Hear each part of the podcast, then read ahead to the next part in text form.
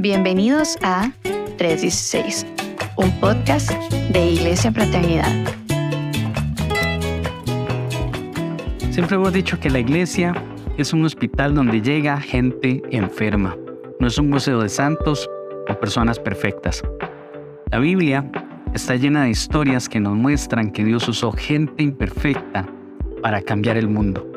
De hecho, Dios nunca trata de tapar los errores de los héroes de la Biblia. Todos están allí y podemos verlos para demostrarnos que Dios usa a personas a pesar de sus fallas. No porque la gente sea perfecta, sino porque Dios es perfecto y Él es el que actúa. David, Moisés, Abraham, Raab, Pablo, Pedro, todas estas historias muestran que donde había imperfección humana, Dios lo solucionaba con su amor y su gracia. Uno de los errores más comunes de las personas es pensar que tengo que arreglar mi vida antes de acercarme a Dios o antes de ir siquiera a una iglesia.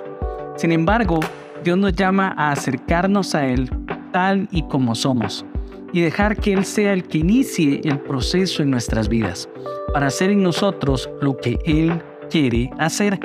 Ninguno de nosotros es perfecto. Cuando alguien es cristiano no es porque es perfecto, al contrario, es una persona que reconoce su imperfección y por eso necesita de Jesús y constantemente busca tener una relación con Él. El cristianismo se trata de Jesús, no de nosotros. No seguimos a las personas, seguimos a Jesús. No somos perfectos, Dios es perfecto. No vamos a la iglesia para seguir a los líderes, vamos para encontrarnos con Jesús.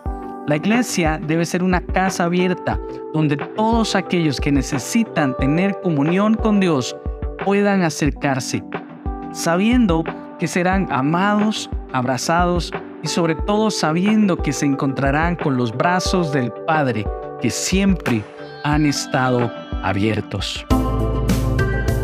Esto fue 316 Podés encontrar más contenido en nuestras redes sociales, arroba Iglesia Fraternidad.